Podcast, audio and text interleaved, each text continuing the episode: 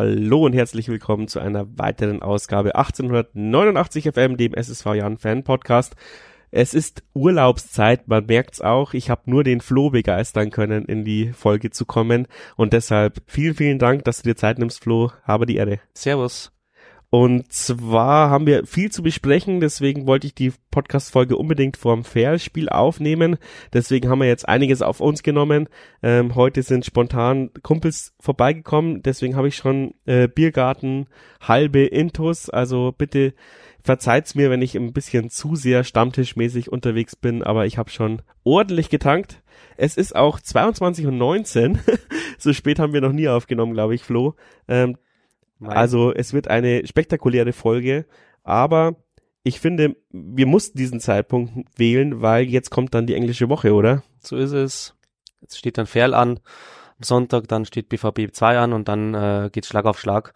Insofern kommen wir da gar nicht mehr zusammen sonst und jetzt mussten wir mal uns wieder treffen, um die vergangenen äh, Ergebnisse zu besprechen. Und vor allem durch diesen Toto-Pokal äh, war es ja auch äh, vergangene Zeit äh, mit viel ähm, englischen Wochen. Äh, also es gab jetzt schon vier Spiele, seitdem ich mit ähm, Ballas geredet habe, obwohl es eigentlich erst zwei Wochen her ist. Also es war viel geboten, unter anderem eben das Spiel gegen den TSH unter Bleichfeld, dann der, der, der Ligaauftakt gegen Unterhaching, dann wieder Toto-Pokal Langweit, also zwei Runden innerhalb von zwei Wochen und jetzt eben leider das DFB-Pokal aus gegen Magdeburg. Ich möchte jetzt erstmal noch nicht so krass auf diese Spiele eingehen, ähm, sondern eher dein Gefühl, wie hast du die Mannschaft jetzt äh, gefühlt äh, erlebt die letzten Augustwochen? Ja, sehr gute Frage. Äh, es ist äh, ja ein komplett neu formiertes Team und äh, deswegen sind wir alle ganz gespannt gewesen. Und mein, positiv, mein Gefühl ist sehr positiv. Ähm, also ich finde, es ist ein auf die kurze, auf die Kürze der Zeit ziemlich gut zusammengewachsenes Team. Ähm, spontane Eindrücke waren einfach, dass jeder für den jeden einsteht, dass jeder für den jeden kämpft, dass die Stimmung gut ist, dass zwar noch nicht alle Abläufe funktionieren, aber äh, es macht Spaß, den Jungs zuzuschauen und ich glaube auch, dass das jeder bestätigen kann, äh, der jetzt bei Unterhaching oder bei Magdeburg im Stadion war, ähm, dass die Stimmung auch von den Rängen gut war, weil die Jungs zeigen, dass es äh, annehmen, dass weiß, wissen, worum es geht. Dass noch nicht alles funktioniert, ist klar. Darauf kommen wir bestimmt noch mal äh, später zu sprechen. Aber einfach gefühlsmäßig finde ich es gut. Ähm, ich bin zwar jetzt nicht nah dran gewesen, muss ich sagen. Ich habe ein Testspiel gesehen, ich habe äh, das Spiel gegen Unterhaching gesehen. Aber für mich äh, kann ich da jetzt erstmal ein ganz bescheiden positives Fazit ziehen. Ja, ich bin eher der, der gemischt dazwischen ist. Also ich finde natürlich ähm, dafür, dass es so eine zusammengewürfelte Mannschaft ist, ähm, kann man schon zufrieden sein.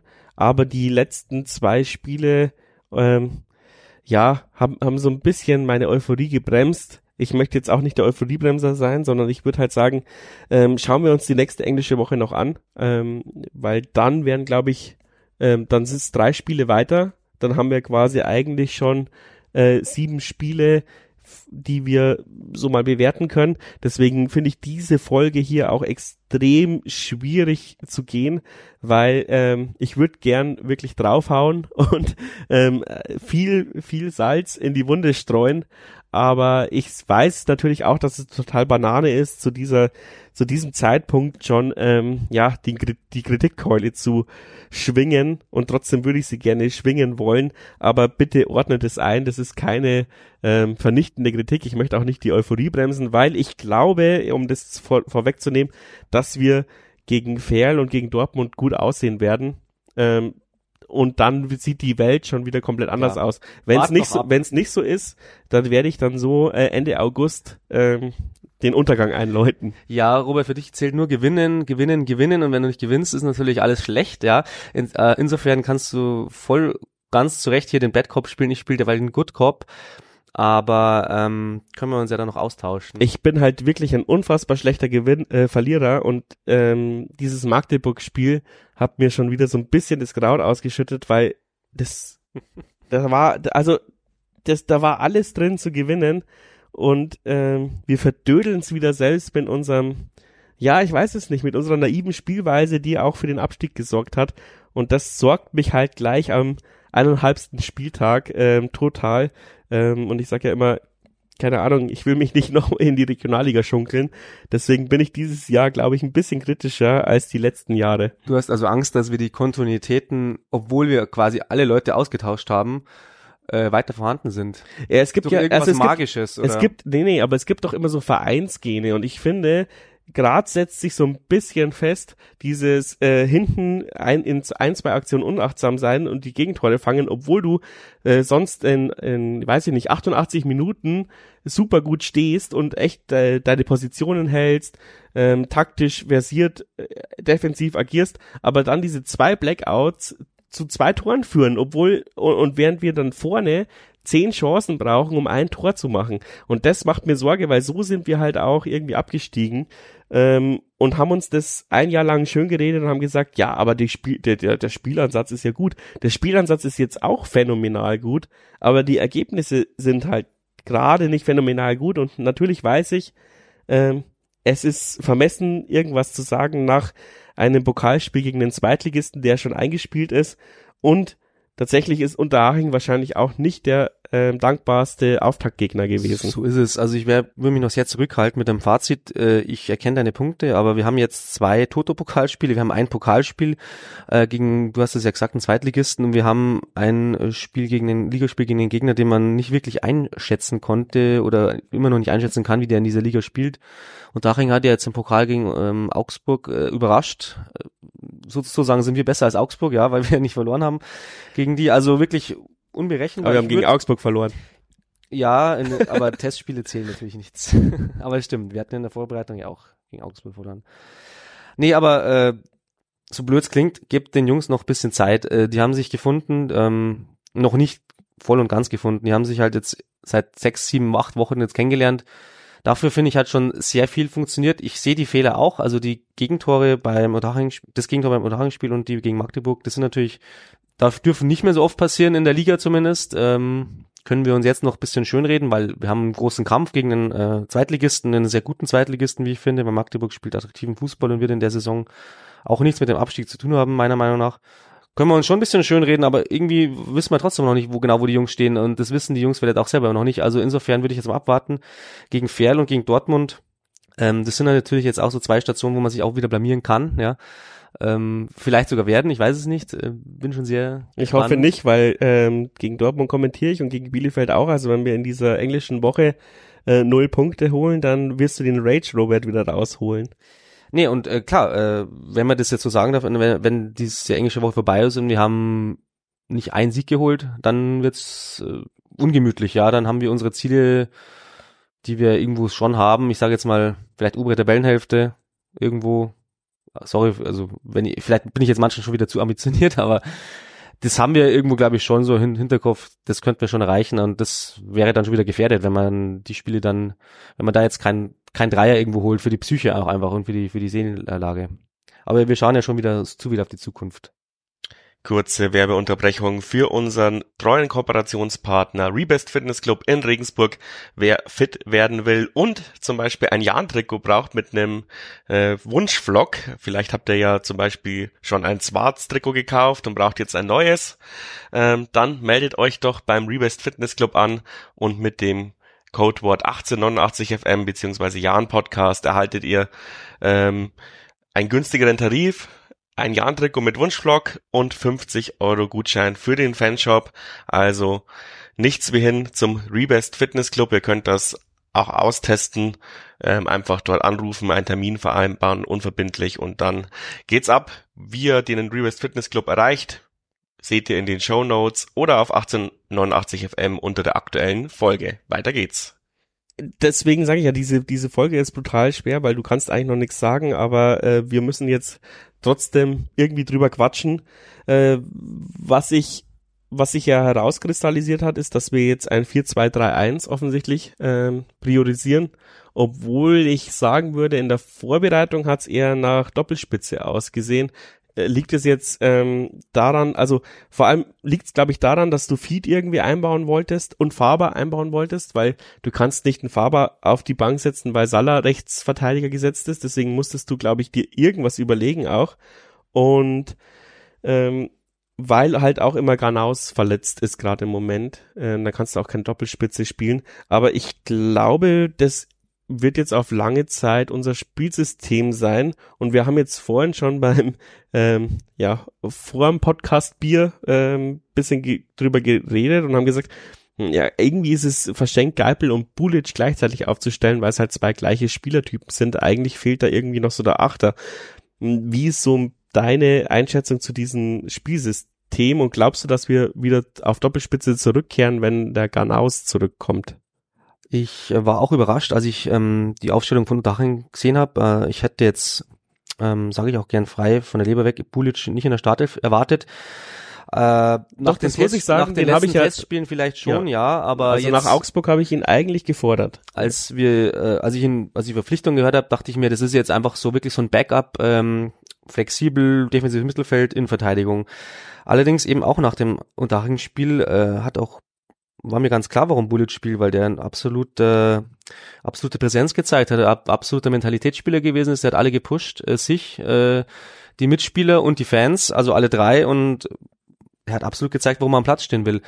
Deswegen hat sich der irgendwie Startelf gespielt, ja. Ähm, dann ähm, kommt halt dazu, was du gesagt hast, werden wir auf den Fahrball nicht verzichten wollen. Hat er auch gezeigt, die ganzen Spiele, warum er spielt, weil er einen absolut äh, brachial äh, Einsatz zeigt und auch ähm, total anschiebt auf der rechten Seite.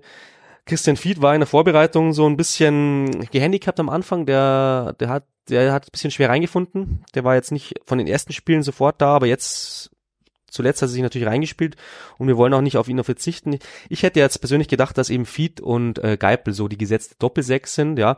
Dachte dass ich auch, wir ja. ein 4-4-2 oder 4-2-2-2 spielen und ja, ähm, als Stürmer eben Hut haben und ähm, einen Spieler, der nicht mehr bei uns spielt, äh, dachte man ja, dass der eigentlich noch mit uns in die Saison geht. Äh, Ob es dann auch Garnaus ist oder so, wäre ja dann einerlei gewesen, aber ich dachte schon auch, dass wir mit zwei Stoßstürmern spielen. Und jetzt haben wir halt die Situation, dass Erik Hottmann da ist, der vielleicht auch noch nicht die Bindung zum Team hat, nach äh, gefühlt einer Woche hier in Regensburg, der natürlich äh, auch prädestiniert wäre, vielleicht äh, mit einer Doppelspitze mit Hut oder Garnaus, äh, die, die so ein bisschen dem zuarbeiten können. Der, der Hottmann so als Brecher vielleicht, als, als körperlich präsenter Strafraumstürmer und die anderen, die so ein bisschen rumwuseln. Also ich, ich sehe da schon viele flexible Möglichkeiten, aber äh, die ersten Saisonspiele haben ja gezeigt, äh, dass wir jetzt das System haben und ich denke auch, dass das erstmal so bleibt, ja. Du hast halt mit Kota und Faber brutale Außen, beide schnell, beide technisch stark, beide Abschluss stark eigentlich, äh, beide können auch in die Mitte legen. Ähm, also vielleicht ist es ja auch, ich meine, immer wenn wir in die zweite Liga aufgestiegen sind, finde ich, hatten wir sehr gute Außen.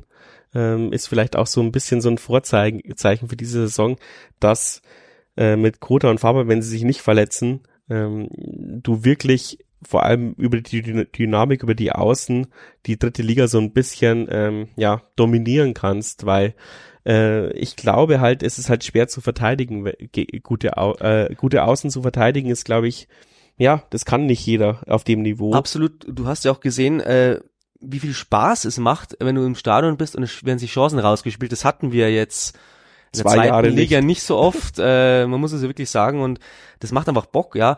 Das einzige Problem, äh, wo ich jetzt auch schon einhaken würde, ist, du brauchst dann in der Mitte einen, der es mal verwertet. Und Elias Huth hat noch nicht das Erfolgserlebnis gehabt, äh, in der Liga zumindest und im Pokal jetzt auch nicht, obwohl er die Chancen hatte, ja, also da erinnere ich mich schon, äh, Magdeburg die große Chance, Unterhaching hatte auch mal eine gute Gelegenheit.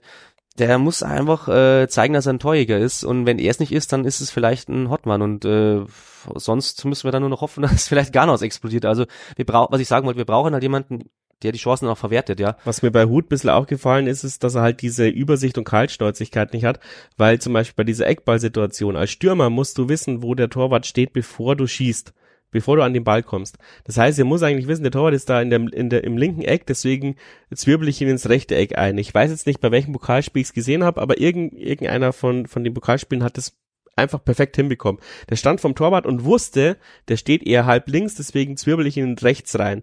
Und das fehlt äh, das fehlt Elias Huth total. Der schießt eigentlich, also der versucht halt immer mit voller Gewacht, Gewacht irgendwie aufs Tor zu schießen, in der Hoffnung, dass da der Torwart nicht steht. Aber du musst halt vorher schon ähm, ausgespäht haben, bevor du am Ball kommst, wo steht der Torwart und auf welchem Fuß steht er gerade. Und das fehlt ihm noch total.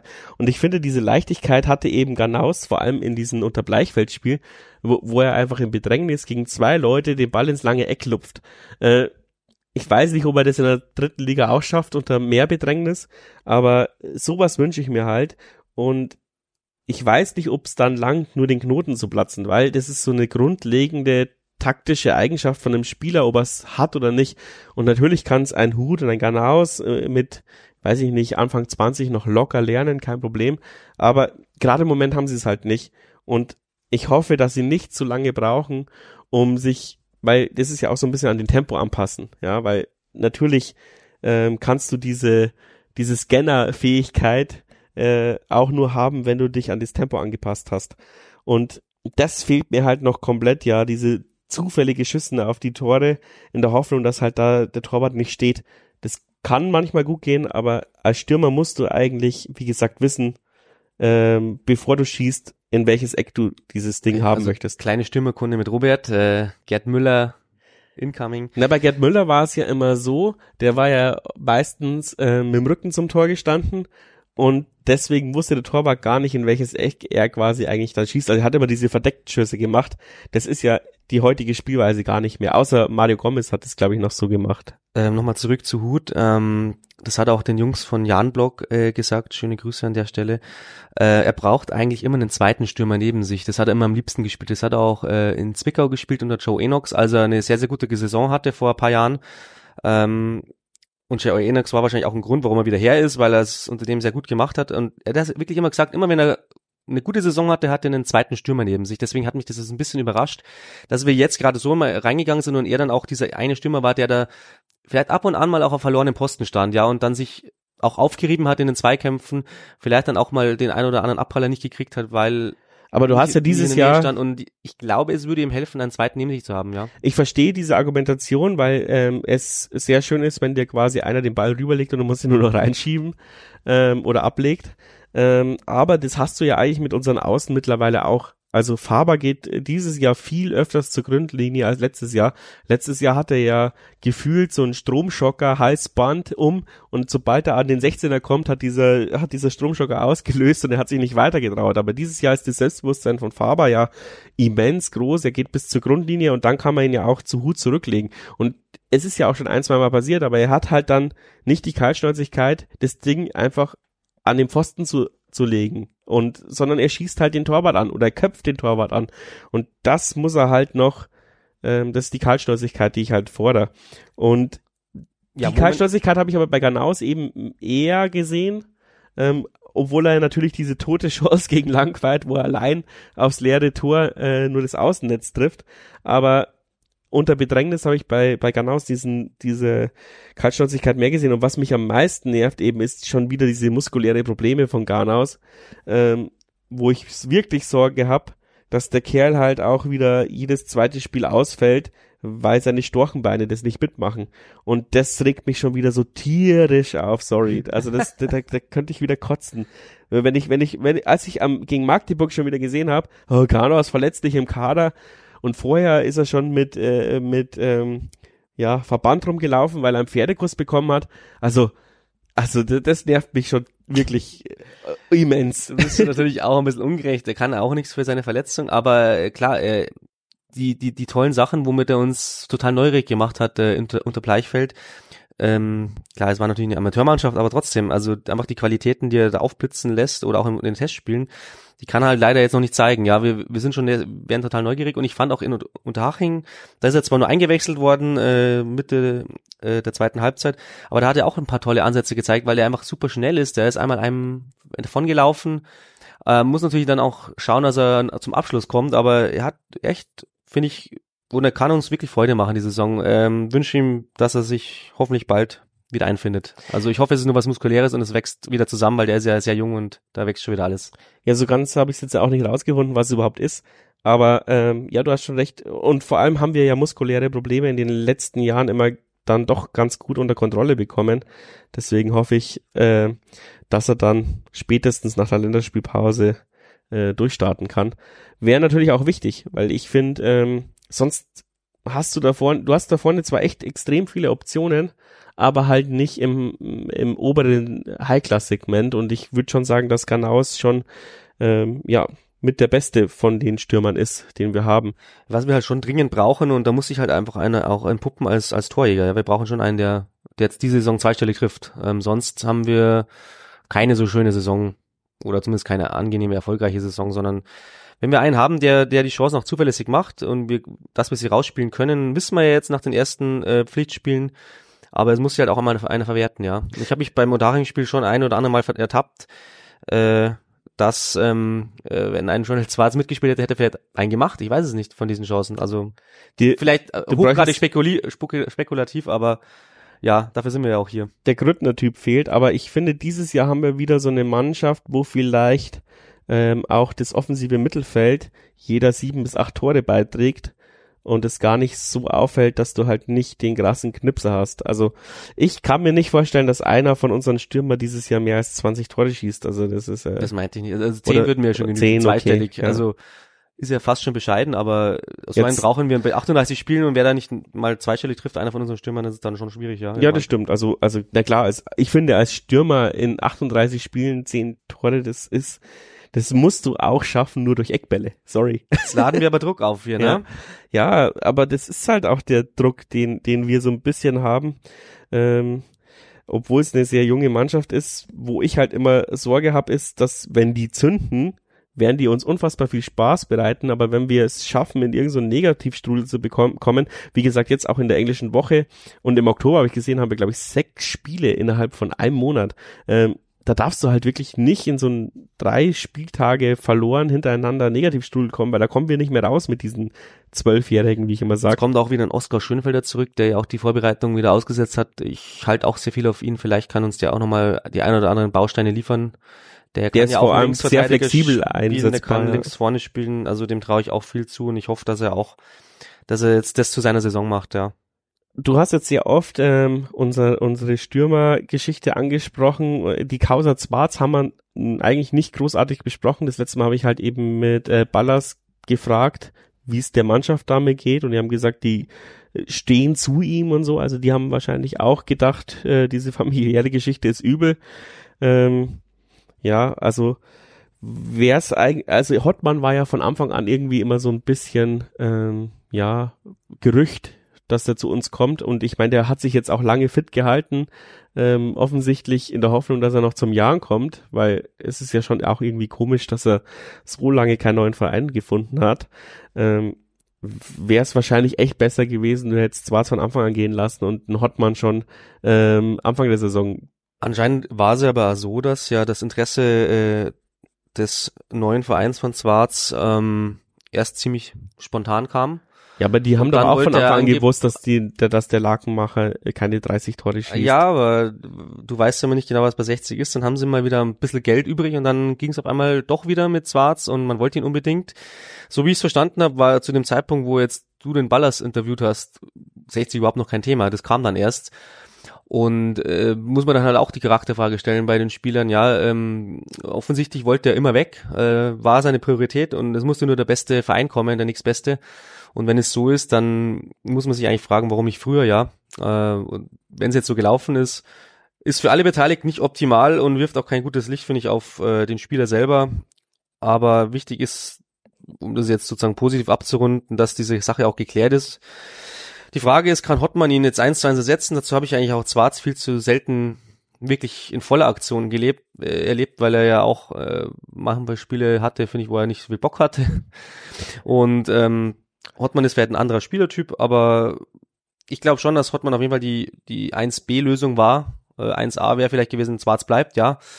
Aber Hottmann war, es war schon auffällig, dass der dann 24 Stunden nach dem Abgang äh, zu uns kam. Also das war schon der, der quasi die Planstelle sofort im, im wahrscheinlich im Managementplan auch besetzt hat, ja, und dann ähm, haben wir zugegriffen. Muss man auch äh, Bayer Lorzer und allen Beteiligten eigentlich irgendwie gratulieren, dass sie dass sie ähm, ja sogar vor dem ähm, Langweitspiel schon eine Lösung präsentiert haben und Hottmann ja auch gleich eingewechselt worden ist und ähm, Tor und eine Vorlage gemacht hat. Ähm, ja, seine Statistik liest sich nicht phänomenal. Er hat halt mal dritte Liga gespielt und hat ungefähr eine Torquote von einem Innenverteidiger gehabt. Aber ich meine, ähm, dann hat er ja gemerkt, dass er noch einen Schritt zurückgehen muss und in der Regionalliga hat er ja dann eine ordentliche Quote. Ich habe es jetzt nicht ausgedruckt, ich weiß es nicht, so um die äh, 18 Tore, glaube ich, und paar Vorlagen, irgend sowas. Äh, aber nagelt mich jetzt nicht drauf fest. Ja, aber auf jeden Fall der Top-Torjäger von äh, Cottbus und zweistellig war es war es schon. Klar, äh, aber unsere Neuzugänge haben auch so ein gewisses Profil. Die haben alle zumindest ein kleines Dellchen in der Karriere schon gehabt, auch wenn die alle total jung sind, aber die haben auch alle irgendwie mal Saisons drin gehabt, wo sie nicht so toll waren. Und die müssen sich jetzt auch mal beweisen, ja. Und äh, ich glaube, man kann das schon mit Fug und Recht von fast oder von allen Spielern sagen, sie sind hungrig, ja, die wollen irgendwie was in der dritten Liga reißen. Sei es die, die aus der zweiten Liga abgestiegen sind, sei es die, die jetzt neu dazugekommen sind aus der Regionalliga. Und ähm, das zählt letztendlich für mich. Und das ist das Wichtigste. Deswegen bin ich da jetzt guter Dinge, dass sich äh, Hottmann auch gut einlebt und ähm, ja, uns auch die hoffende Verstärkung sein kann.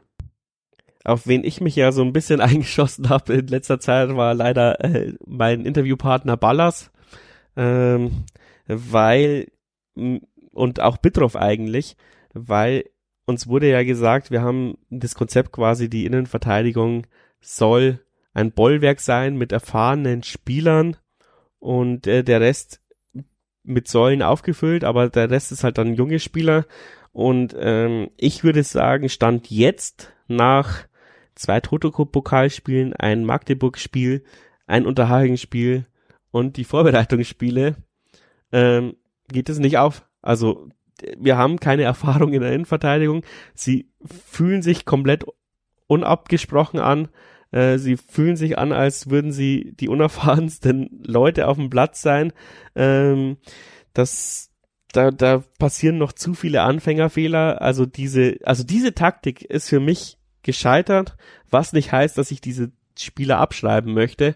Ähm, aber offensichtlich ist die Taktik von Bayer Lorza, wir holen Erfahrung für die Innenverteidigung, damit wenigstens hinten ähm, quasi die sichere Null steht ähm, so ein bisschen gescheitert und das bis jetzt. Bis jetzt, ja, mich ärgert's und ich hab und ich glaube auch, dass Ballas bestimmt, wenn er die Spritzigkeit hat, ähm, dieses diese dieses Tor zum Beispiel gegen Magdeburg verteidigt. Aber ich habe es ihm ja auch so ein bisschen durch die Blume gesagt, hey, sprech dich mal mit dem Geipel mehr ab. Und ähm, das war auch die Unterhaching-Geschichte, finde ich.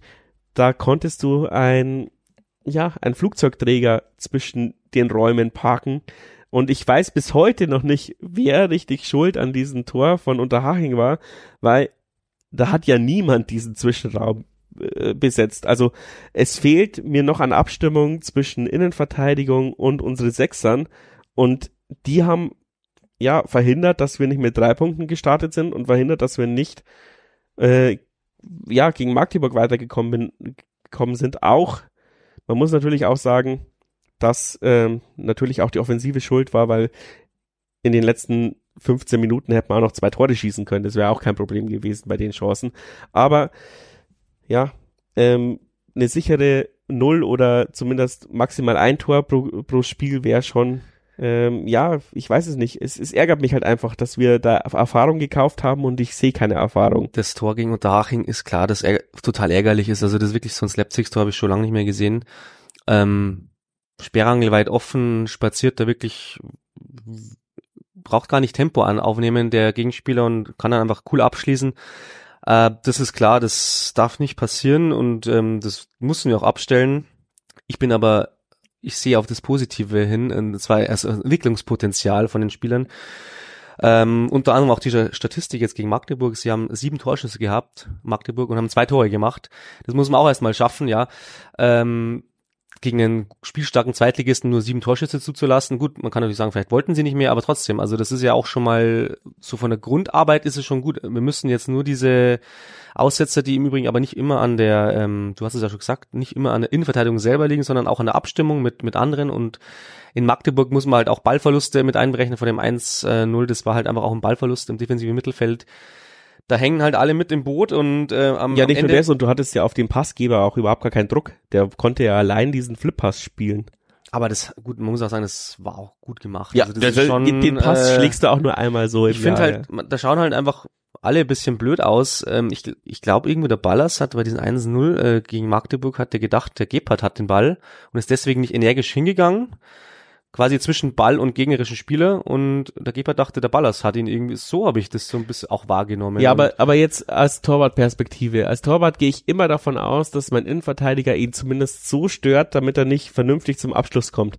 Deswegen verkürze ich die Ecke, was der Ballas, äh, was der Gebhardt gemacht hat, ähm, und gehe nicht volle Knecke drauf, weil ich war, ich warte halt, dass der, dass mein Innenverteidiger den, den Schussfuß von seinem Stürmer verteidigt, damit ich ihn dann, wenn er ihn halt dann unsauber trifft, noch rausfischen kann. Also ich wäre auch nicht, ich wäre auch nicht durchgezogen, glaube ich, als Torwart. Nee, nee, das wollte ich jetzt gar nicht damit ja. sagen. Aber es schaut halt irgendwie einfach für alle Beteiligten blöd aus und Ballas ist jetzt eben nun zweimal 90 Minuten am Platz äh, gestanden ich hoffe, ich täusche mich jetzt da nicht, aber uh, und und war halt dann bei beiden Gegentoren, die so bisschen dumm ausschauen, einfach am Platz und ich glaube, es braucht man noch wirklich noch an der Abstimmung, also wirklich noch fünf, sechs, sieben Spiele. Es kann natürlich sein, dass es uns da auch wieder ein paar Punkte kostet, ja, aber äh, die Jungs, speziell Ballas hat jetzt fast zwei Jahre nicht gespielt, ja, hat wenig Spielpraxis, ähm, Robin Ziegele ist gerade verletzt. Äh, der war ja dann gegen Haching, ist er dann angeschlagen raus. Ähm, Alexander Bittroff auch schon wieder angeschlagen. Also das Gesamtkonstrukt ist extrem fragil und ich glaube, das ist das auch, was du meintest, ja. Der stabilste ist ja eigentlich noch der Luis Bräunig, der eigentlich die Sache recht gut gemacht hat, finde ich, äh, als er gespielt hat. Äh, zumindest ist mir jetzt keine Aktion in Erinnerung geblieben, wo er wo er groß schlecht ausgesehen hatte. Also eigentlich äh, hat mir der noch am, macht er quasi den hoffnungsvollsten Eindruck jetzt von diesen vier Innenverteidigern. Ähm, aber jetzt wirklich mal äh, so wieder quasi schön geredet. Wenn die alle fit sind und wenn die alle sich eingespielt haben, glaube ich, ist das schon eine harmonierende Innenverteidigung. Ist, ähm, ist halt echt eine Frage der Zeit. Ja, und da habe ich halt eben die Sorge, dass äh, wir zu viel Zeit verdödeln und dann in so einen Negativstrudel reinkommen und nicht mehr rauskommen, weil äh, die Mannschaft halt noch so oder, jung und unerfahren ist. Oder lass einfach jemand ausfallen, das kann halt auch immer sein. Ne? Insofern äh, fragil, ja. Ja, äh, was mich so ein bisschen äh, zu dieser Frage, wünschst du dir noch Neuzugänge? Also ich finde halt, wie du schon sagst, also vor allem diese anfängliche jetzt Verletzungsgeschichten, äh, Schönfelder, Ziegele, Garnaus, ich weiß nicht, ja, da, da sind wir zu wenig drin, ob das jetzt einfach daran liegt, dass sie jetzt auf einmal pro, richtig Profibelastung haben und dann halt ihre muskuläre Geschichten passieren. Bei Schönfelder sage ich halt, ähm, es ist schon komisch, dass jemand ständig Bändergeschichten hat und ich weiß es von mir selbst, da kann man nichts machen. Man hat das halt dann einfach und dann muss dann mal, muss man wieder sechs Monate aus oder sechs Wochen ausfallen. Ähm, Bänder kannst du nicht ähm, kontrollieren. Muskel, Muskel kannst du, glaube ich, durch Trainingssteuerung wieder hinbekommen, aber Bänder bist du anfällig oder nicht. Und das macht mir so ein bisschen Sorge bei unserem 22-Mann-Kader und im Discord haben sie aber gesagt, ja, wir sind einer der wenigen Mannschaften, die halt ein, eine U21 haben, die quasi auf maximalen Niveau ist, die möglich, das möglich ist nach Regularien. Also wir können ja gar nicht die U21 in der Regionalliga haben, äh, wegen dieser einen, einen Liga-Abstandsgeschichte. Ähm, und dann muss man vielleicht auch mal die U21 Jungs vertrauen. Also das heißt, wenn zwei Innenverteidiger ausfallen, muss man halt einen von der U21 hochziehen. Ich Wir weiß ja es nicht. Leopold ich, Wurm eh so halb hochgezogen. Der ist ja eigentlich stimmt ja regelmäßig im Training und ist ja auch im Kader gewesen jetzt zuletzt. Also das wäre schon ein Hoffnungsträger in der Hinsicht. Ähm, ist natürlich schon heftig, dann einen 17-Jährigen in den Ligabetrieb zu werfen, dritte Liga ähm, der mehr oder weniger dann die A-Jugend schon übersprungen hat jetzt, also der ist wirklich extrem jung. Hat auf jeden Fall, hat auf jeden Fall Charme. Ähm, ich glaube, für die Breite, wenn man das, wenn man einen kriegt, wäre Innenverteidigung, Linksverteidigung haben wir auch eigentlich nur einen nominellen mit dem Brian Hein. Klar, Louis Bräunig kann das spielen, aber Louis Bräunig ist eigentlich schon Innenverteidiger. Ähm, und man kann natürlich auch sagen, Schönfelder kann auch links hinten spielen, aber irgendwo wenn man immer die Leute umschichtet, also irgendwo, ich bin schon ein Freund davon, vielleicht nochmal doch einen zweiten ordentlichen Linksverteidiger zu verpflichten, aber ich, ich bin auch kein Kaderplaner und ich vertraue den Jungs, die wir haben, voll und ganz. Da ist jetzt keiner, der groß abfällt. Ähm, außer vielleicht die Jungs, die da zwischen U21 und Profis pendeln, klar, die, die spielen eine andere Rolle, aber wir haben halt eigentlich unser Kader Leuten recht kompakt schon, gehalten ja. und, und recht schon auch ausgeglichen, dass, dass, dass alle doppelt spielen können. Hatte auch hat auch Potenzial, dieses Modell, aber es hat auch Tücken in dem Moment, wo, wo es halt knapp wird mit Verletzungen, ja, wo Leute anfällig werden. Schönfelder ist ausgefallen, die Vorbereitung, also egal wo, ich, ich tät, also einen flexiblen Spieler würde ich auf jeden Fall sofort nehmen, der vielleicht auch einfach eine Laie ist von einem Erst- oder Zweitligisten, wahrscheinlich eher Zweitligisten in dem Fall. Also ich kann jetzt keinen konkreten Kandidaten nennen und ich ähm, vertraue da jetzt auch irgendwie, dass, dass Bayer Lorzer danach im Team ist und, und weiß, was das Team braucht. Aber so, so für die Fanseele wäre es vielleicht schon beruhigender, mal noch, noch in einem Mannschaftsteil die eine, vielleicht Abwehr einen Spieler, der flexibel ist und im Sturm einen Spieler, der flexibel ist. Ja, aber du kannst ja vielleicht auch einen defensiven Mittelfeldspieler leihen und Bullic in die Innenverteidigung stellen. Ich glaube, da machst du auch nichts verkehrt. Der rasiert da auch. Ich dachte ja eigentlich, dass Bulic eher fast öfter in der Innenverteidigung äh, spielt, weil ähm, Geipel und Fizo für mich die defensive Mittelfelder waren, äh, hatten wir vorher schon angesprochen. Aber es kam ja jetzt erstmal anders und egal wie Bulic scheint ja gesetzt zu sein. Ich würde ihn allerdings auch wirklich mal gerne in Innenverteidigung sehen, ähm, wie er sich macht, weil der ist groß äh, und der hat auch wirklich eine robuste Komponente. Also ich kann mir den da ganz gut vorstellen. Und der hat ja auch das als zweite Position also wie gesagt, unsere Flexibilität ist eigentlich schon Trumpf in unserem Kader. Wir haben viele Jungs, die zwei, drei Positionen spielen können, aber es nützt ja nichts, wenn keiner da ist, der so richtig spielen kann. Ganz platt, Bauernschlag gesagt. Insofern, ich glaube schon, dass sie vielleicht noch ein oder zwei Kaderpositionen äh, neu, neu zugänglich tun werden bis Ende der Transferperiode. Aber jetzt fängt auch erst die Bundesliga an. Das zieht sich dann wieder so ein Rattenschwanz durch äh, die ganzen Ligen. Vielleicht wird am 30. August noch jemand vorgestellt oder so, ich weiß es nicht. Ja, vor allem hast du ja dann auch zumindest jetzt mit der englischen Woche eine richtig großen Erkenntnisgewinn, würde ich jetzt mal behaupten.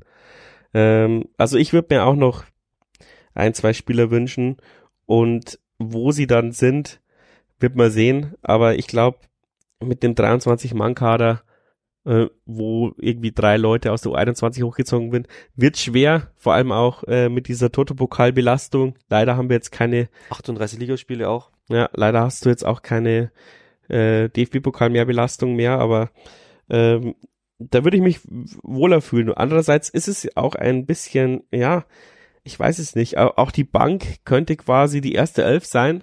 Also die sind sehr nah dran. Ja, das, das wollte ich vorhin auch. Das heißt, du hast halt ähm, einwerfen. Vor allem bei fünf Einwechselspieler hast du halt, glaube ich, so viele Optionen und so viele Spiele, dass da nie Stunk aufkommt, dass jemand sagt, ich komme zu wenig Spielzeit, weil du halt immer die Leute brauchst.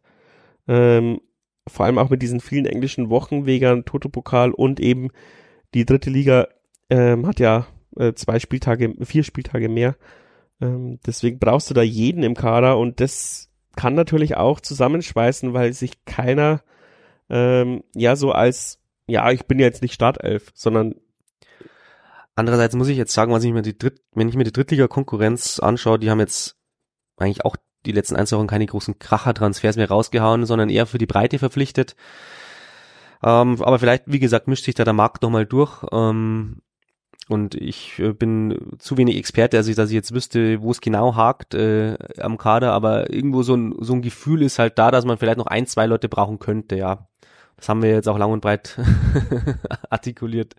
Ja, für mich wäre auf jeden Fall noch äh, wichtig eben, dass ja vor allem diese Abstimmungsproblematiken abgestellt werden und ähm, ja, und uns wurde auch so ein bisschen Standardstärke versprochen. das fehlt mir auch noch. Obwohl die Standards Ansätze nicht so, gesehen, ja, Ansätze habe ich auch gesehen, aber aber so wirklich so mit Zug reingeschnittene Ecken und Freistöße mit vielleicht druckvollen Kopfball, ja. Bei uns, also würde was schon gerne nehmen, nehmen mal. was was eklatant war, war wohl die Taktik immer auf den langen Pfosten.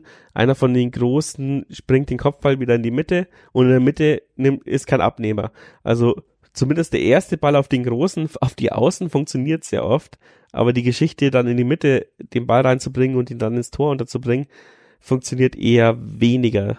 Ähm, das ist ein bisschen schade.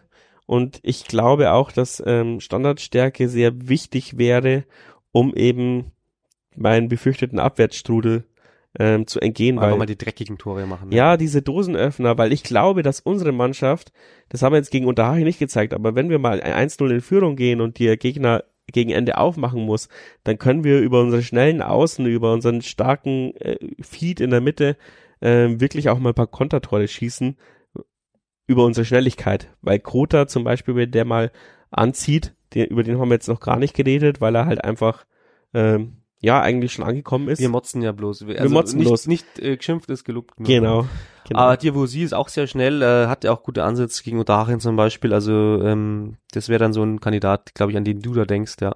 Diavosi ähm, halte ich auch sehr viel von. Enox hat wohl, also man hat ja beim, ich habe ja unter äh, Schmarrn Langweit nur ähm, von vom äh, Sport Total TV angeschaut und da hat man sehr oft einen Enox reinschreien hören und da war er wohl äh, über seine äh, über seine taktische Disziplin nicht sehr erfreut, ähnlich wie beim Langheitsspiel, wo er nur den Zwarz angemault hat. Aber ich glaube, wenn Diavosi ähm, versteht, was Enox von ihm will, dann werden wir noch sehr, sehr viel Spaß von ihm, an ihm haben. Vor allem gefällt mir, glaube ich, am Diavosi am meisten, dass er wirklich Bock auf die Aus Aufgabe Jan Regensburg hat. Der, der, der identifiziert sich da voll mit und er weiß auch, dass der Jan ihm eine Chance gibt und die er vielleicht woanders gar nicht erhalten hätte. Und ähm, das ist irgendwie charmant. Ja, da bist du näher dran an ihm. Also äh, wenn es so ist, natürlich super. Äh, hab, hab ich eben, um das ganz, was ich eingangs gesagt habe, nochmal aufzugreifen, habe ich ja fast eigentlich bei jedem, dass, dass alle Bock haben auf die Aufgabe. Und ich hoffe auch, dass keiner abfällt, dass keiner irgendwie ein Loch fällt in, im Laufe der Saison, weil er vielleicht mal nicht so viel spielt. Also den Teamspirit, den muss man schon erhalten, weil der hat auch letzte Saison ein bisschen gefehlt, äh, muss man wohl auch sagen. Ja, ähm, im Discord haben sie auch gesagt, letztes Jahr haben die Spieler wahrscheinlich auch zu viel Angst vor Fehler gehabt. Und deswegen sollen wir hier nicht so drauf einschlagen, weil äh, wer Angst vor Fehler hat. Die hören uns doch eh nicht zu. ja, das stimmt auch wieder. Aber ähm, ja, aber es ist trotzdem immer so, dass ich finde, dieses, diese Schwarmintelligenz im Umfeld des Vereins spiegelt sich trotzdem auch immer irgendwie auf die Spieler über, ob, ob sie es wollen oder nicht. Also wir Menschen haben schon irgendwie so ein Schwarmintelligenz ähm, so ein bisschen philosophisch. Ähm, eine Sache muss ich noch ansprechen, das wurde ich gebeten, nachdem ich aus dem Magdeburg-Spiel rausgegangen bin, hat mich, haben mich wieder Leute erkannt und haben gesagt, hey, coole Arbeit mit 1889 FM und Turmfunk und so weiter. Und ich soll unbedingt ansprechen die Magdeburger Provokation an die Hans-Jakob-Tribüne. Und ich muss sagen, ich, das war echt krass. Ich glaube, ich habe schon lange nicht mehr so viel Hass im Jahnstadion erlebt, äh, wie gegen Magdeburg. Ein bisschen gegen Kolke damals, ähm, aber bei Weitem nicht so schlimm wie jetzt am Ende. Und das hat sich auch auf die Mannschaft übertragen. Ich meine, danach gab es ja nach Abpfiff-Rudelbildung erlebt man bei unserer Mannschaft auch nicht so oft und vor allem auch nicht beim Betreuer und Trainerteam. Und ähm, ja, ich war auch ehrlich gesagt kurze Zeit richtig voller Hass und die Magdeburg-Spieler, ähm, wir haben es jetzt rausbekommen, Lawrence, glaube ich, hat, hat uns provoziert. Ähm, und der Torhüter der Magdeburger hat dann den Ball noch demonstrativ nach dem Abpfiff über Stadiondach geschossen. Ähm, das ist auch irgendwie peinlich für den äh, Favoriten, dass man sich dann so aufführt. Ja, da muss sagen, also das, also kam dann irgendwie fast aus dem Nichts. Also es ist ja jetzt keine große Vorgeschichte mit, mit den Spielern oder mit Magdeburg, finde ich jetzt. Aber ich, das ist doch toll, wenn sich so im Spiel einfach so eine Atmosphäre entwickelt. Ich meine, das finden doch alle ziemlich geil und deswegen ja, gehen ja alle super. gerne ins Stadion. Die Spieler finden es auch geil. Ich meine, ähm, es wurde ja wirklich explizit sogar die Stimmung gelobt. Ähm, Enox hat ja dann gesagt, man hatte ja sein eigenes Ohr nicht mehr, äh, Wort nicht mehr verstanden, weil es so laut war. Und das ist doch mega. Also wann hatten wir das mal vom Jahnstadion gehört? Also an sich ja nichts einzuwenden. Ähm, Mai und diese Provokationen, die sind dann im Spiel natürlich schon, äh, als Fan ist man da auf 180, aber jetzt so im Nachhinein finde ich das jetzt, würde ich das gar nicht mehr so an die ganz große Glocke hängen, weil solche Dinge passieren und ich meine auch der Vollert äh, und Haring hat auch einiges abbekommen, äh, was ihm alles zugerufen wurde und Becher geflogen sind, weil er ziemlich viel Zeitspiel gemacht hat, also das passiert halt dann im Spiel und klar, provozieren vor der gegnerischen Tribüne finde ich auch scheiße. Also äh, würde ich äh, es auch auf, auf dem Baum sein. Aber so im Großen und Ganzen ist das jetzt eher mit wenig Nachhall verbunden, sondern so im Spiel, mei, geilen wir uns halt alle mega drauf auf, aber war auf jeden Fall. Vielleicht gibt's ja ein Wiedersehen. Man sieht sich immer zweimal, also dann. war auf jeden Fall ein super geiles Pokalerlebnis, finde ich. Es war sehr viel geboten. Wäre natürlich schöner gewesen, wenn wir weitergekommen wären. Ähm, Die Stimmung war phänomenal. Ich kann es jetzt gegen Unterhaching gar nicht sagen, aber witzigerweise finde ich auch geil, dass irgendwie in der Pressekonferenz vorher der Hannes so ein bisschen ähm, Understatement, so ja, so, so wir hoffen auf 8000 Zuschauer und dann sind es 11.081. Das heißt, ähm, vor allem die Hans-Jakob-Tribüne, ich habe es dann verfolgt an dem Tag, ich musste leider ähm, politisch unterwegs sein. Ähm, wirklich von, von halben Stunde zu halben Stunde ist dieses, ist dieser Kreis im Fanshop weniger geworden äh, für die Hans Jakob und am Ende war sie dann doch ausverkauft, obwohl sie gefühlt erst zur Hälfte verkauft war, ähm, zwei Stunden vor Ampfiff. Ähm, also Wahnsinn, wie die Leute dann doch noch ins Jahnstadion äh, gestürmt sind. Und bei Magdeburg hat der Hannes auch gemeint, ja, wir rechnen mit 8000 Zuschauern und es sind 9464 geworden. Und man muss ja sagen, es fehlen ungefähr die 1000 VIP-Zuschauer, die halt beim DFB-Pokal-Spiel auch nicht ihre ähm, Stammkarten haben und dann natürlich vielleicht äh, berechtigterweise zu geizig sind, nochmal eine eigene Karte zu kaufen. Das heißt, mit VIP wären wir, hätten wir da auch schon wieder die 10.500 geknackt. Ähm, und ich glaube, dass wir nicht mit 10.000er Schnitt rechnen diese Saison.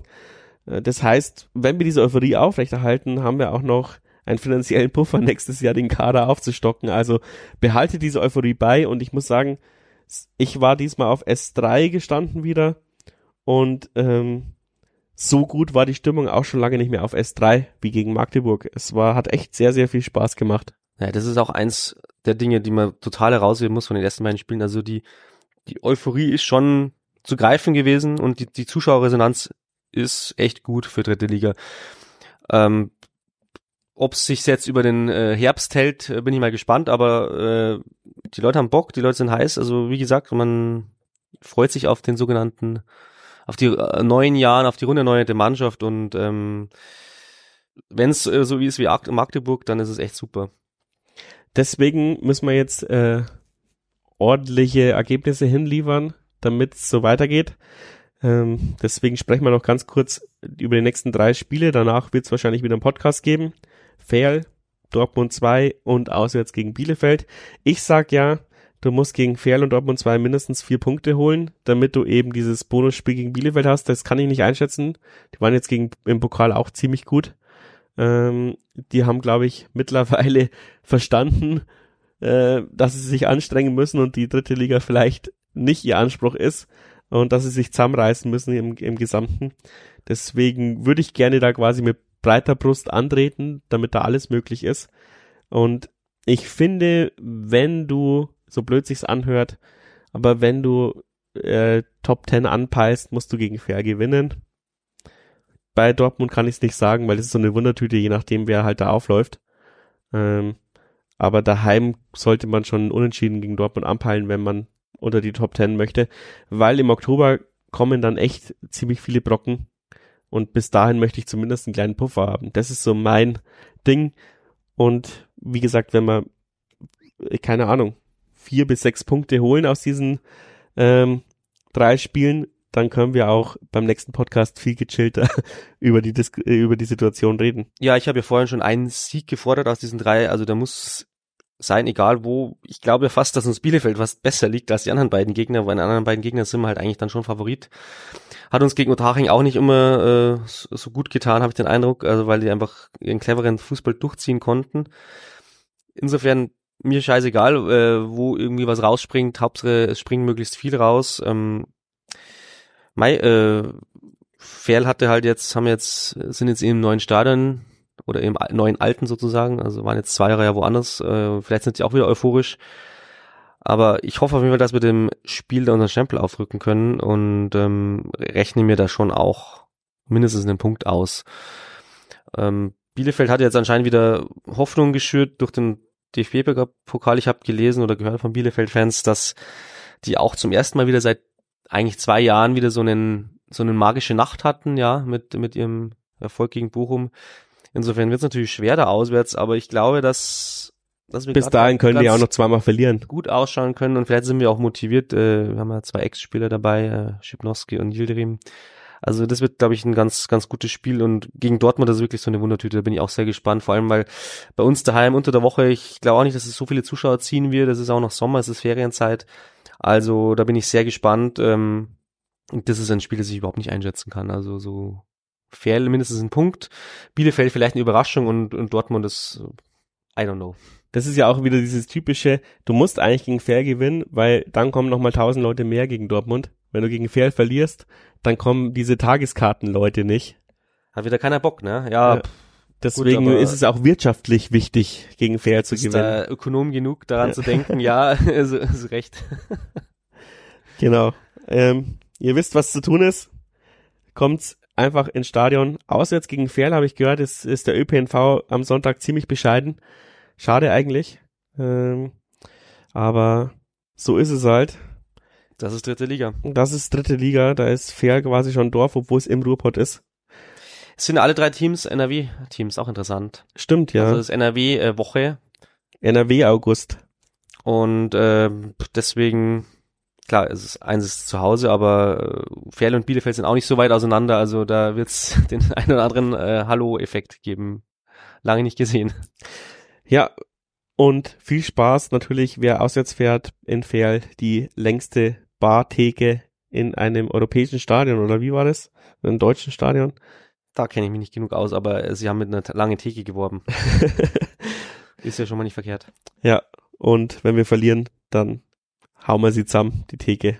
Wie ja, dann war's wieder eine tolle Folge. Danke, Flo, dass du dir so spät noch Zeit genommen hast.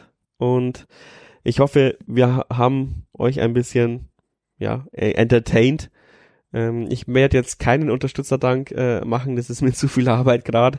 Äh, wichtig war es mir, dass die Folge eben vor dem Feldspiel rauskommt, damit ihr auf dieser langen Fahrt noch was zum Hören habt und ihr wisst, wie ihr uns unterstützen könnt.